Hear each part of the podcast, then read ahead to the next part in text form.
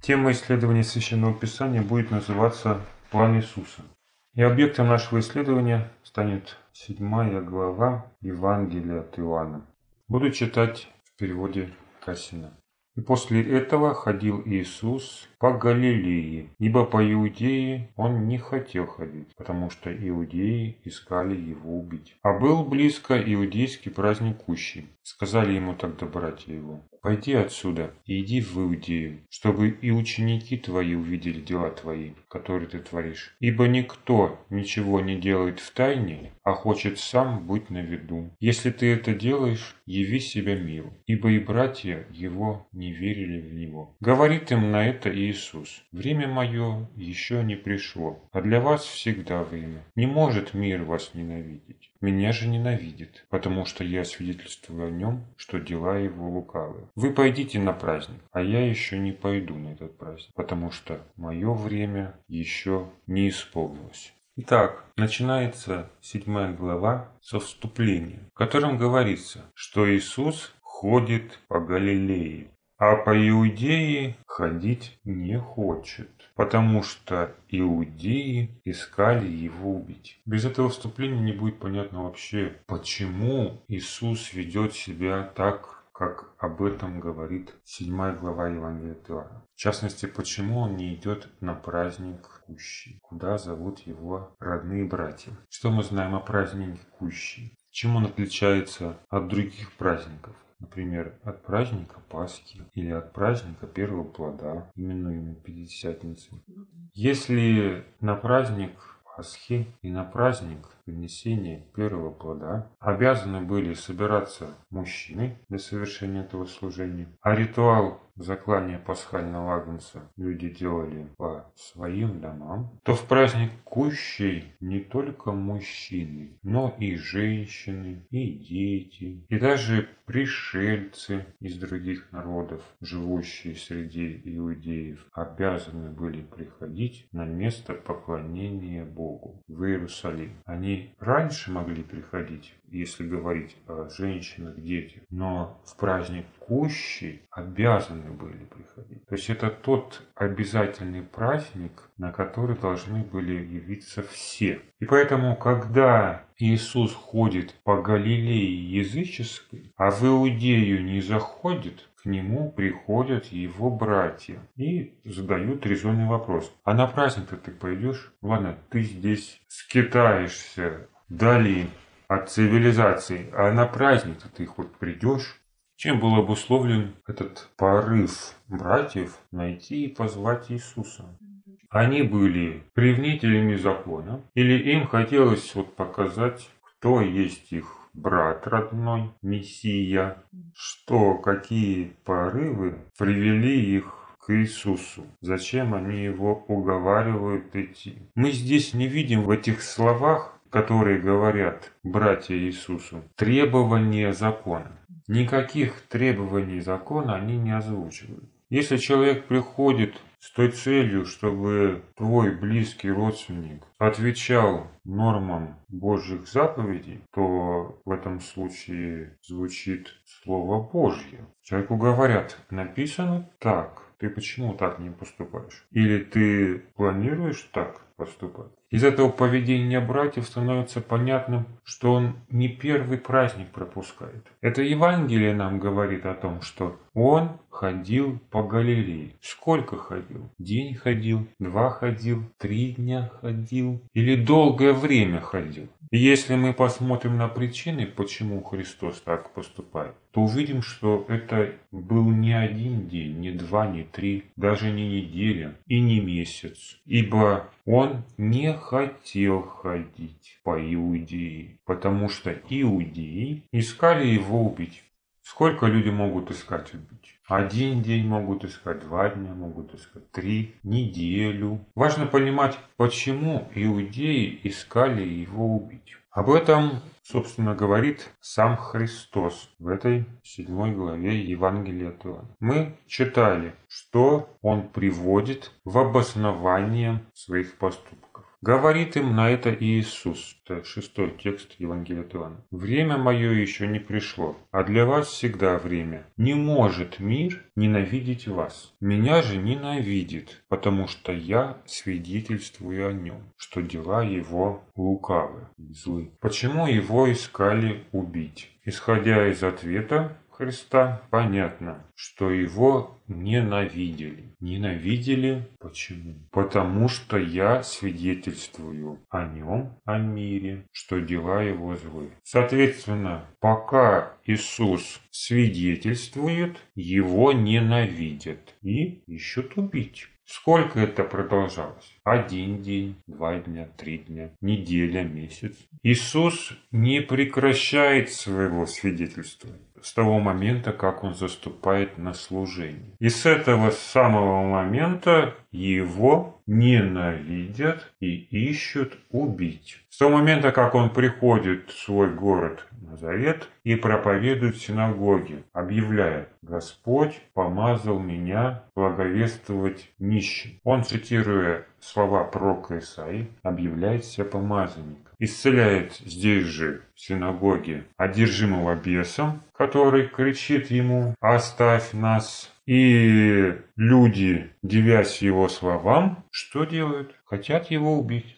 Они пытаются его убить, сбросив с горы. Человек только, можно сказать, стал свидетельствовать, а его уже попытались убить. Начал только свидетельствовать, а его уже попытались убить. Но ведь он и не прекращал своего свидетельства, так ведь? До самой своей смерти. Так тогда, получается, Вообще не надо было в Иудею заходить, божий народ. Нужно было там на периферии и оставаться, так получается. Вот и братья тоже так думают. Какие аргументы они приводят? Они не говорят, но ты же должен прийти на праздник. Ну ладно, допустим, Пасху можно по домам совершать. Ну на Пятидесятницу не пришел. Пусть этот долг за тебя исполнил глава семейства Иосиф. Но на кущи ты обязан же прийти. Так они говорят.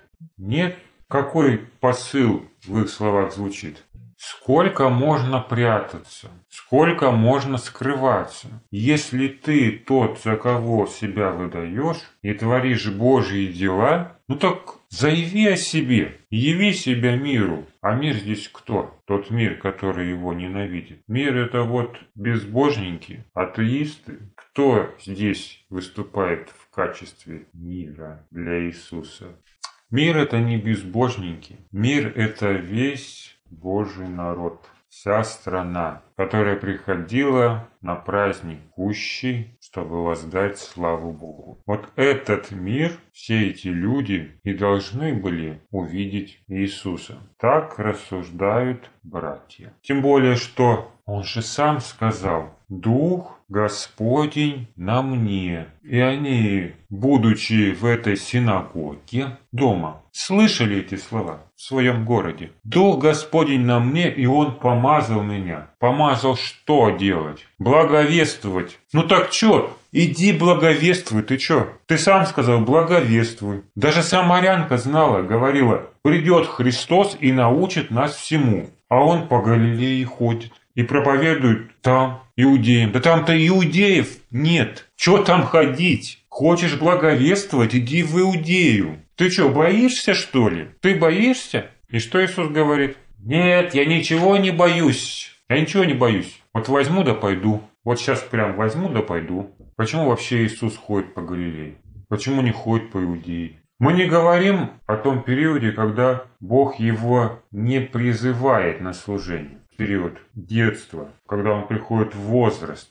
Вот, ему уже 30 лет, как отроду. И его призвал Бог на это служение. Бог призвал. Можно понять Иисуса, что он живет в Назарете, а еще раньше с родителями где? В Египте, скрываясь от преследования. Его время еще не пришло. Бог его еще не призвал. А здесь Бог призвал Иисуса. Он крестился от Иоанна. На него сошел Божий Дух, он помазал его. Христос приступил непосредственно к своему служению, но не идет к тем, кто, собственно, и должен был его услышать. Как он сам говорит о своей миссии. «Я послан к погибшим овцам дома Израилева». Вот как он говорит. То есть он понимает, Бог его послал. Мы не говорим про тот период, когда Бог его еще не посылал. А сейчас, когда Бог его послал, послал Бог уже погибшим овцам дома Израилева. Где они, эти овцы? В Галилее? Все они в Галилее? Нет, они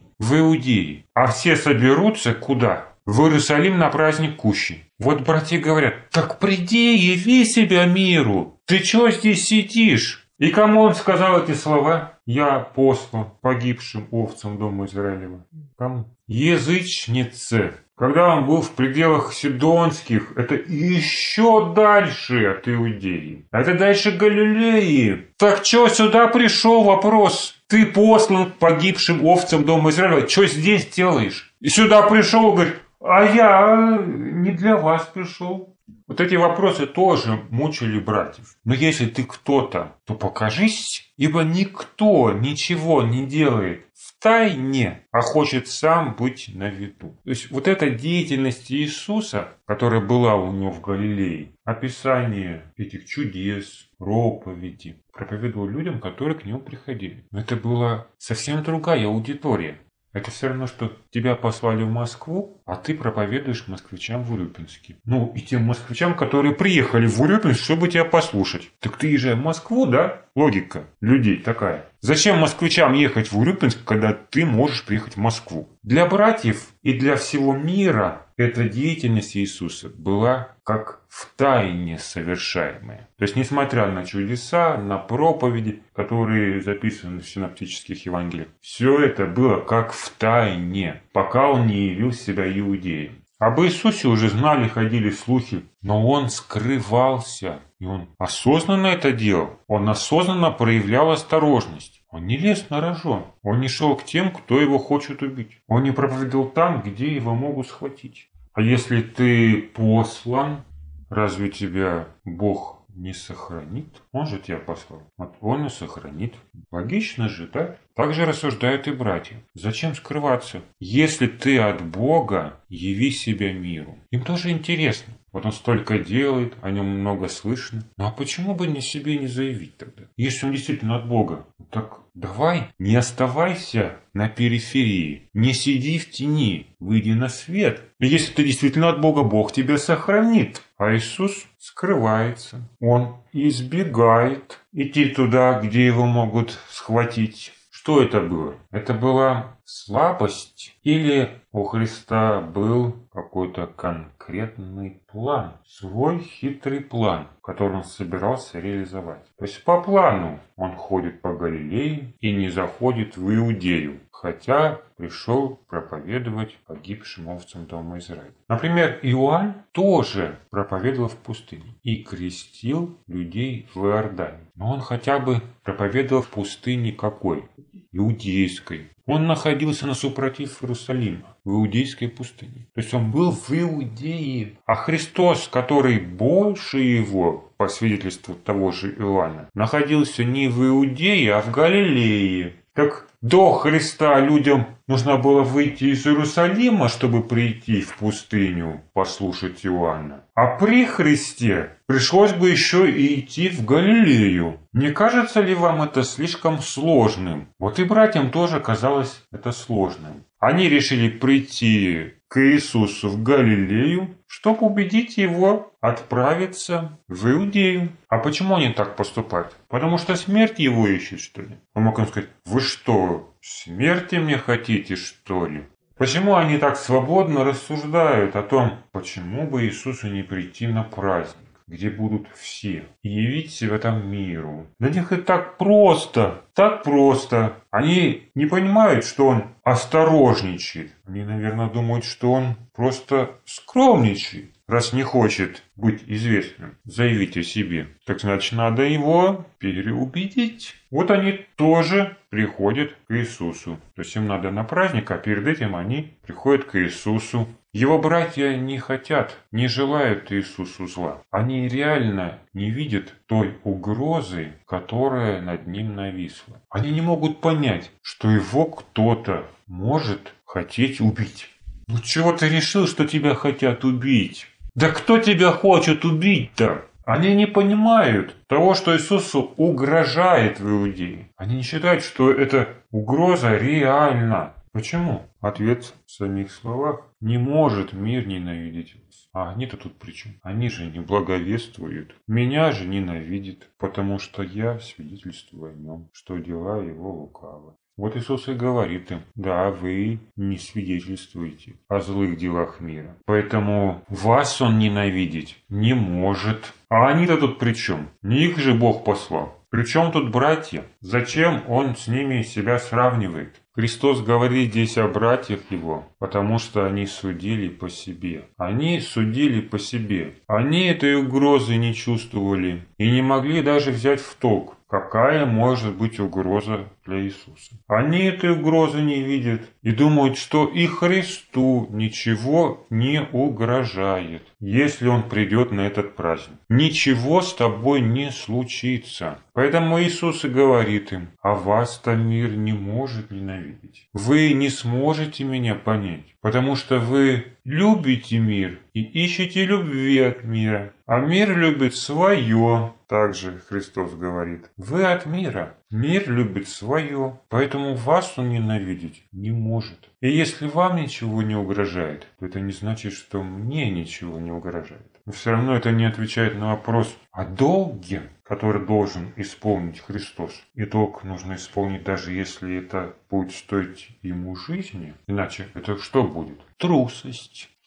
И раз уж сказал, что тебя послал Бог, и помазал благовествовать, так благовествуй. Иди к иудеям, а не ходи здесь по Галилее. Сегодня люди также рассуждают. Сказал Христос, идите научите, так иди. Не прячься где-то. Иди и проповедуй. И из этого какой же вывод можно сделать? Почему люди рассуждают точно так же, как и братья Иисуса? Потому что, как и все люди, они хотят быть на виду.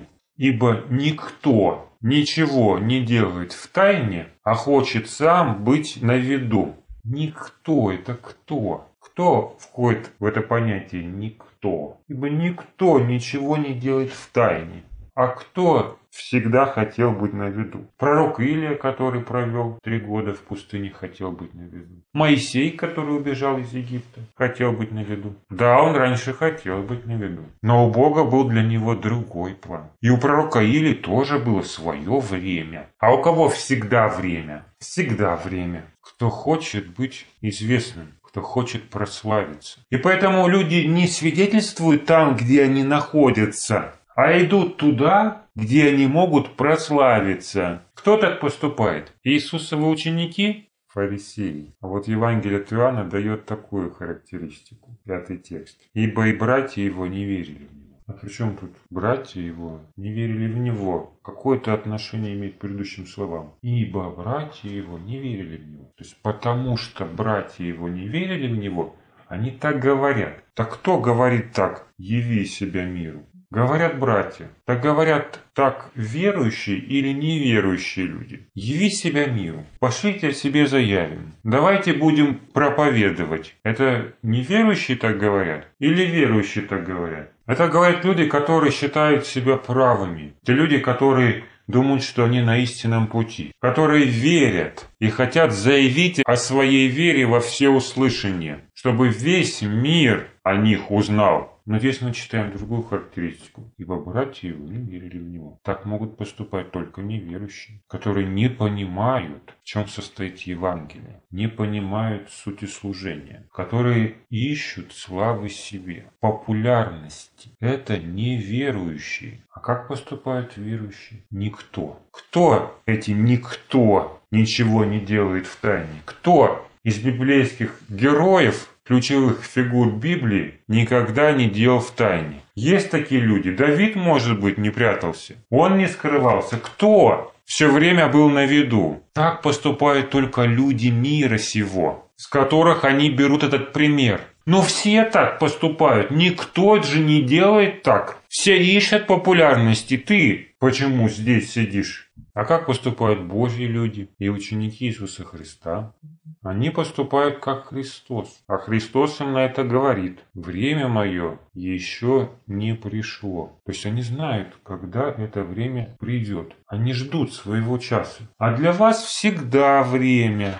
Что здесь всегда время? Когда пришло время для братьев? Не пришло. Всегда у них время. Это он о празднике говорит, для вас всегда время. О празднике, который раз в году совершается. Это вот, один раз сходили и забыли до следующего года. О чем здесь говорит Христос? Какое время для них всегда? Время искать популярности. Бог не призывал братьев на служение. Но при этом Христос говорит, что вам всегда время. Не потому, что Бог всегда ждет, чтобы они что-то кому-то свидетельствовали или показывали себя миру. Этого от них не ждет никто. Они сами себе устанавливают эти сроки. Написано, идите научите. Это всегда время. Почему? Потому что люди не смотрят, когда придет их час, в отличие от Иисуса. Они всегда хотят известности себе. Они всегда хотят быть на виду. Неважно, проповедуют они, не проповедуют,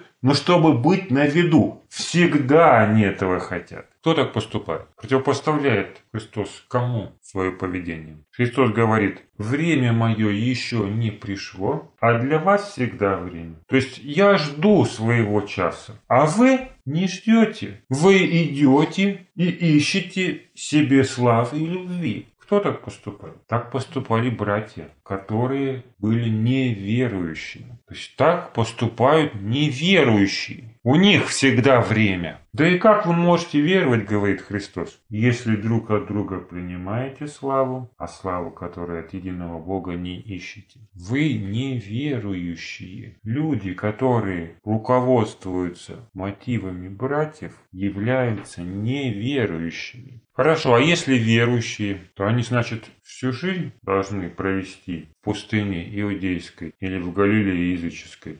Как они должны поступать? Вот у братьев свой шаблон, который навязал им мир. Он звучит так. Никто ничего не делает в тайне, а сам хочет быть на виду. Вот этим они и руководствуются. Вот за этим они и пришли к Иисусу. Сами так живут, и эту же модель поведения пытаются навязать Христу. А по какому шаблону должны жить ученики? Они, значит, в противоположность им должны избегать известности. Не быть на виду никогда. Если они ученики, то они должны поступать как Христос, так как подал им пример Спаситель. И что делает Христос? Вот давайте прочитаем, что говорит нам 7 глава дальше. Вот мы остановились на восьмом тексте. «Вы пойдите на праздник, а я еще не пойду на этот праздник, потому что мое время еще не исполнилось». Это при том, что Христос уже был призван на служение. Он говорит, мое время еще не исполнилось. И сказав им это, остался в Галилее. Когда же пошли братья его на праздник, тогда и он сам пошел не явно, а как бы тайне. Иудеи же искали его на празднике и говорили, где он? И толков было много о нем в народе. Одни говорили, он добр, другие говорили, нет, но вводит народ в заблуждение. Однако никто открыто не говорил о нем из страха перед иудеями. Когда праздник был уже наполовине, вошел Иисус в храм и учил. Удивлялись иудеи, говоря, каким образом он знает Писание, не пройдя обучение? Ответил им Иисус и сказал, «Мое учение не мое, но пославшего меня. Если кто хочет творить волю его, он узнает об этом учении. От Бога ли оно, или я от себя говорю. Говорящий от себя ищет собственной славы, но ищущий славы пославшего его, тот истинен, и неправды в нем нет. Не Моисей ли дал вам закон, и никто из вас не исполняет закона? Почему меня ищете убить? Ответил народ, без в тебе, кто тебя ищет убить? Ответил Иисус и сказал, одно дело я сотворил, и вы все удивляетесь ему. Моисей дал вам обрезание. Не то чтобы оно было от Моисея, оно от отцов. И в субботу вы обрезываете человека. Если обрезание принимает человек в субботу, чтобы не был нарушен закон Моисея, на меня ли вы злобствуете, что я всего человека сделал здоровым в субботу? Не по виду судите, но судите праведным судом. Говорили тогда некоторые из Иерусалима, не тот ли это, кого ищут убить? И вот он открыто держит речь, и ничего ему не говорят. Неужели же воистину узнали начальники, что это Христос? Но этого мы знаем, откуда он. А когда Христос придет, никто не будет знать, откуда он. Возгласил тогда в храме Иисус, уча и говоря, «И меня знаете, и знаете, откуда я, и не от себя я пришел, но истинен, пославший меня, которого вы не знаете. Я знаю его, потому что я от него, и он меня послал». Искали его схватить, и никто не наложил на него руки, потому что еще не пришел час его. Из толпы же многие уверовали в него и говорили, «Христос, когда придет, неужели сотворит больше знамений, чем этот сотворил?» Услышали фарисеи эти толки о нем в толпе и послали первосвященники и фарисеи служителей, чтобы схватить его. Тогда сказал Иисус, «Еще малое время я с вами, и иду к пославшему меня. Будете искать меня и не найдете, и где я, туда вы не можете войти». Сказали тогда друг другу иудеи, «Куда он собирается идти, что мы не найдем его?» Не в России ли среди эллинов собирается он идти и учить эллинов? Что это за слово, которое он сказал? Вы будете искать меня и не найдете. И где я, туда вы не можете пойти. В последний же великий день праздника стоял Иисус и возгласил, говоря, «Если кто жаждет, да идет ко мне и допьет. Кто верует в меня, как говорит Писание, из чрева его потекут реки воды живой». Это сказал он о духе, который должны были получить верующие в него, ибо еще не было духа, потому что Иисус еще не был прославлен. Некоторые из толпы, услышав эти слова, говорили, «Это воистину пророк». Другие говорили, «Это Христос». А иные говорили, «Разве из Галилеи придет Христос?» Не Писание ли сказало, что от семени Давидова и из Вифлеема, того селения, где был Давид, придет Христос. И произошло тогда из-за него разделение в толпе. Некоторые из них хотели схватить его, но никто не наложил на него рук. Итак, пришли служители к первосвященникам фарисеям, и те им сказали, «Почему вы не привели его?» Ответили служители. Никогда еще так не говорил человек, как говорит этот человек. И ответили им фарисеи,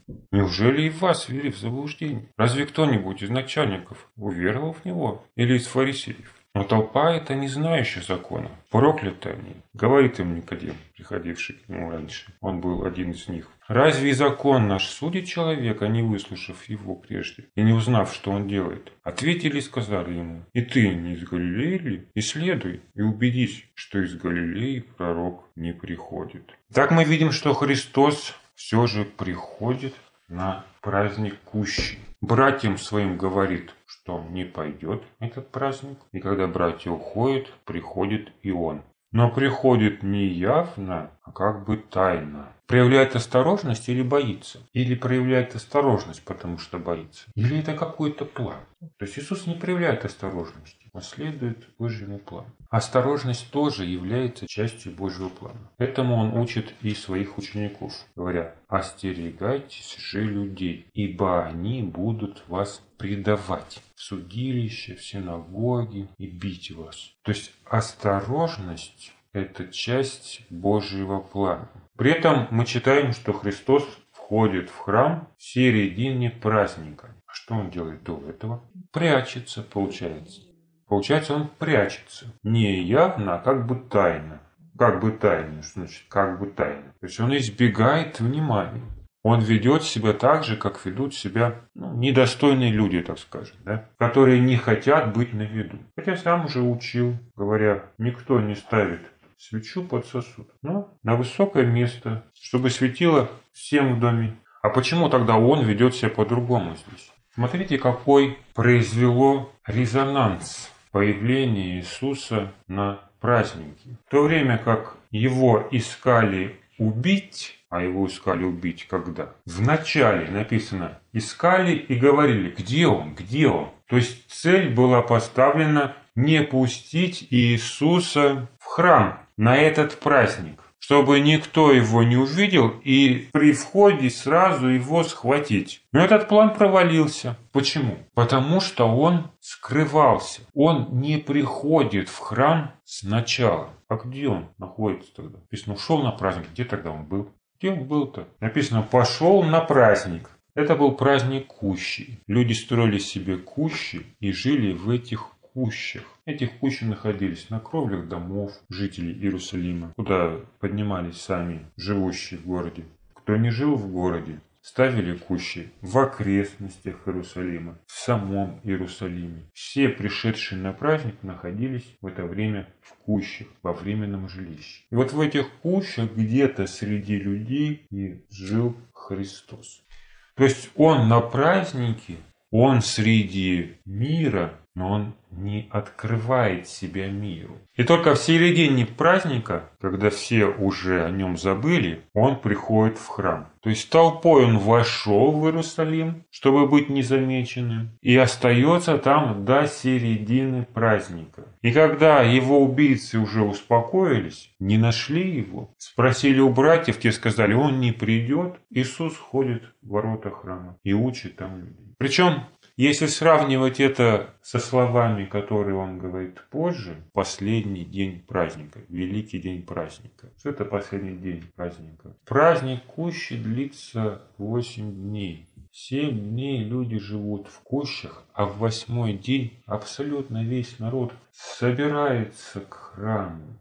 То есть и они и раньше приходили в храм, но поскольку они должны были принести свои плоды, выстраивалась большая очередь. То есть каждый хотел исполнить свой долг, совершить ритуал, принести жертву. И люди не совершали столпотворений, они ждали своей очереди. И к тому моменту, когда все их жертвы и ритуалы были исполнены, примерно в половине праздника является Иисус.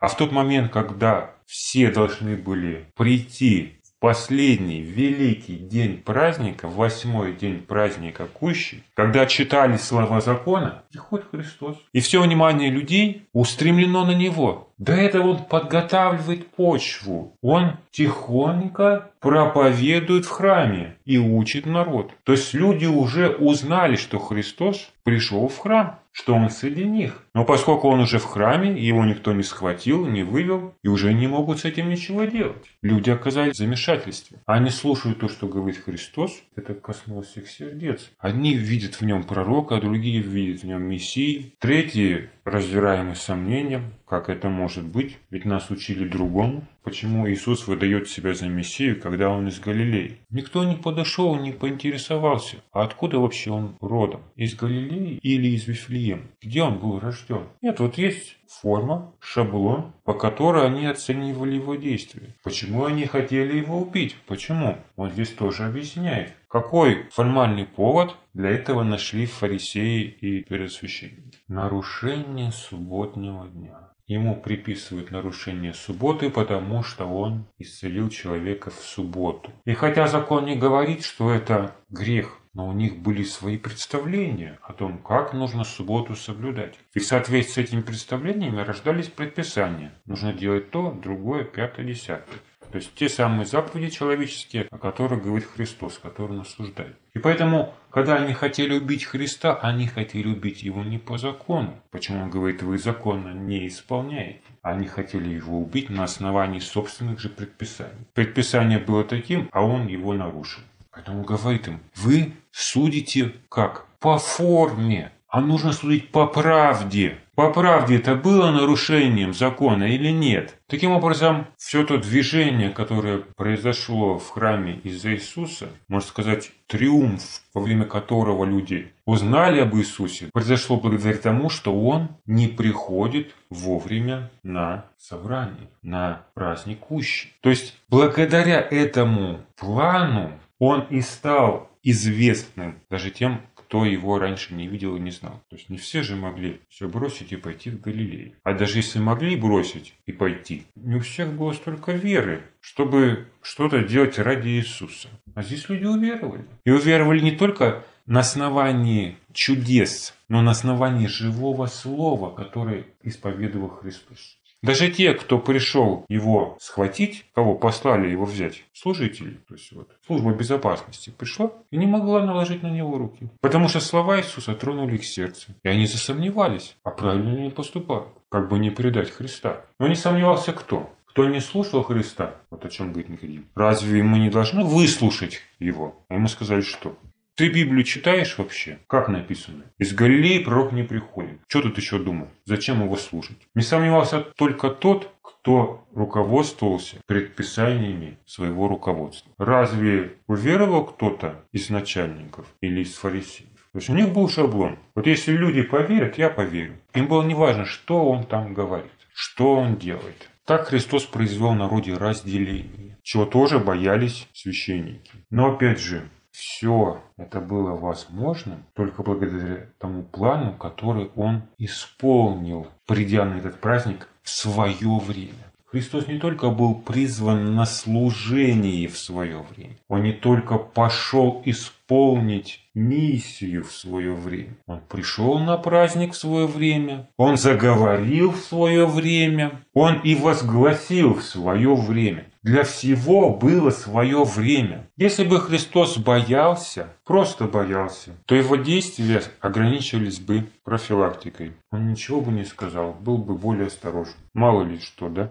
Те же служители службы безопасности пыталась прервать его проповедь. И это вполне могло закончиться успехом. Если бы Бог не расставил обстоятельства таким образом, что люди услышали, узнали, прониклись и увидели свет в его словах. И увидели именно тогда, когда им больше всего этого не доставало. О чем говорят слова Иисуса? «Кто жаждет, иди ко мне и пей». Как мы уже сказали, сначала люди приносят свои дары и совершают ритуалы связанные с жертвоприношением. Они исполнили свой долг и хотят наполниться светом истины. Кто жаждет? Но для тех, кому достаточно просто там исполнить свой долг, оттарабанить проповедь и пойти дальше уткнуться в свой телевизор, те, конечно, не услышат слова Иисуса. Им этого достаточно. Вот этой вот формы, которая проникла не только в исполнение Божьих заповедей, но и в совершении этого служения, которое не давало им соприкоснуться с той благодатью, которая исходила из учения Иисуса Христа. И если они действительно жаждали, они услышали Христа. Но возжаждать они могли только тогда, когда они уже успокоились от своих формальных дел когда они оставили то, на что всегда время, и по завершении почувствовали эту жажду, что им чего-то не хватает, что их сердца по-прежнему остаются пустыми. И вот здесь Христос возгласил. Мы видим, что в этом существует определенная логика, четкая последовательность действий, а не просто осторожность или страх. А значит, именно в этом состоял план Иисуса. То есть, когда Он говорил братьям о том, что Он не пойдет на праздник, Он в голове проворачивал все эти события. И думал, ну вот, сейчас они уйдут,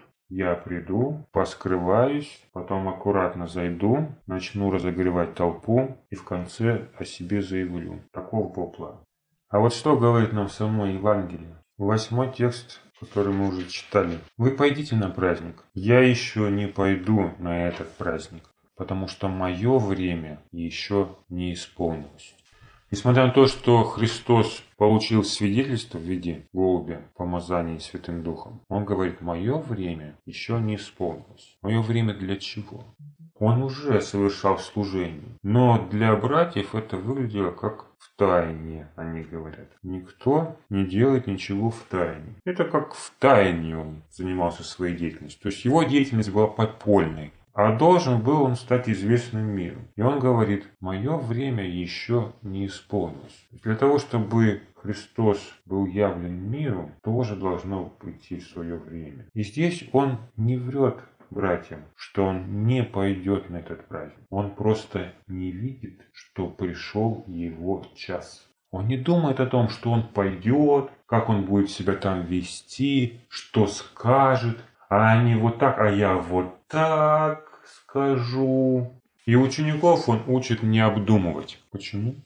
чтобы не действовать по своему плану, а чтобы этот план исполнился Богом. Христос не планирует, и Он даже заранее не знает Божьих планов. Пойдет Он на этот праздник, не пойдет, скажет Он что-то там или не скажет, когда скажет, как скажет. Ничего Он этого не знает. Он знает только одно, что Его время еще не исполнилось. Поэтому вы идите. А когда они уходят, Бог начинает действовать в Иисусе и говорит, что ему делать, как дальше ему поступать. Он приводит этот план в исполнение. Поэтому Христос и может сказать, что не я сам себя прославляю, я не ищу славы себе. Если бы у него был в голове этот план, это говорило о том, что план о том, как прославиться. Но этого плана нет у него. Он не думает об этом.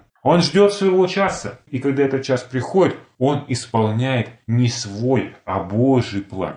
И исполняет, даже не зная о том, что будет завтра. Он исполняет так, как это сегодня открывает ему Бог. О чем говорит слова. Для каждого дня есть своя забота. Завтрашний день сам позаботится о себе. Бог на каждый день открывает свою волю, как поступать в этом дне Иисусу.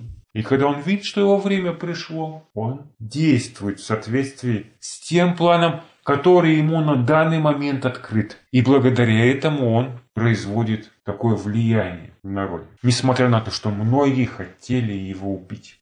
Тот же самый принцип следования и служения должен находить отражение и в жизни учеников Иисуса Христа. Строить планы, чтобы быть известным, это все равно, что искать славы себе. Люди не должны даже думать об этом. Они должны ожидать своего часа, когда Бог станет производить эти дела. Потому что в противном случае это будет характеризовать нас не как последователей и учеников Иисуса, а как обычных неверующих людей.